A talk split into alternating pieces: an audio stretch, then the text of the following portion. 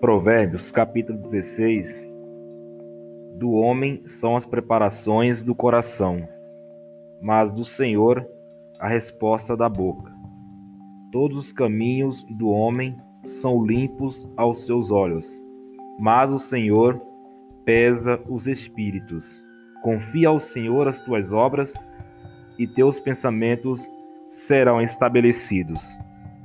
Nós podemos perceber nesse texto que todos nós, seres humanos, podemos fazer planos, somos incumbidos, orientados pela própria Bíblia, que nós devemos fazer planos, planejar. Né? Jesus Cristo, no Evangelho de Lucas, capítulo de número 14, ele fez uma pergunta: qual é o homem que, indo edificar uma torre, não senta primeiro para fazer os gastos, fazer o cálculo dos gastos, para ver se, começando aquela torre, tem possibilidade ou recurso suficiente para terminá-la.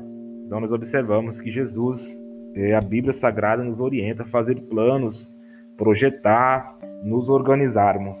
Mas também a Bíblia nos orienta que nós podemos fazer tudo isso, né? mas a capacidade de executar de fato todos esses planos provém de Deus. Então nós devemos fazer os planos, nos organizar, fazer os nossos projetos e confiar ao Senhor as nossas obras. A consumação do projeto, do plano, só quem pode nos dar a capacidade, a condição de realizar é o Senhor nosso Deus. No versículo 2, todos os caminhos do homem são limpos aos seus próprios olhos, mas o Senhor pesa os espíritos. E nós, mesmo como cristãos, quase sempre não vamos perceber os nossos próprios defeitos, né? E, e, até mesmo a pobreza espiritual que nós temos.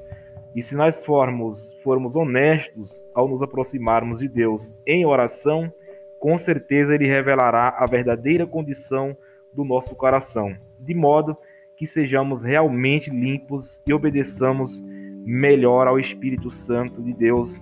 Esse é o desejo de Deus para o nosso coração que nós façamos os planos, é, nos organizamos, mas reconheçamos em Deus a nossa necessidade da ajuda de Deus para que os nossos planos sejam é, verdadeiramente estabelecidos. Jesus também diz no capítulo 16 de Lucas, versículo 15: E disse-lhes: Vós sois os que vos justificais a vós mesmos diante dos homens, mas Deus conhece o vosso coração.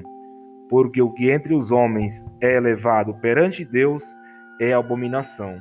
Ou seja, nós sempre pensamos que todos os caminhos são limpos aos nossos próprios olhos, mas Deus é aquele que sonda, que conhece verdadeiramente o nosso coração. Então, chegamos diante de Deus com um coração limpo, puro, coloquemos os nossos planos, a nossa organização diante de Deus com o nosso coração justo, com pensamento justo, disposto a agradar a Deus, e aí ele cumprirá o desejo do nosso coração, estando de acordo com a sua vontade.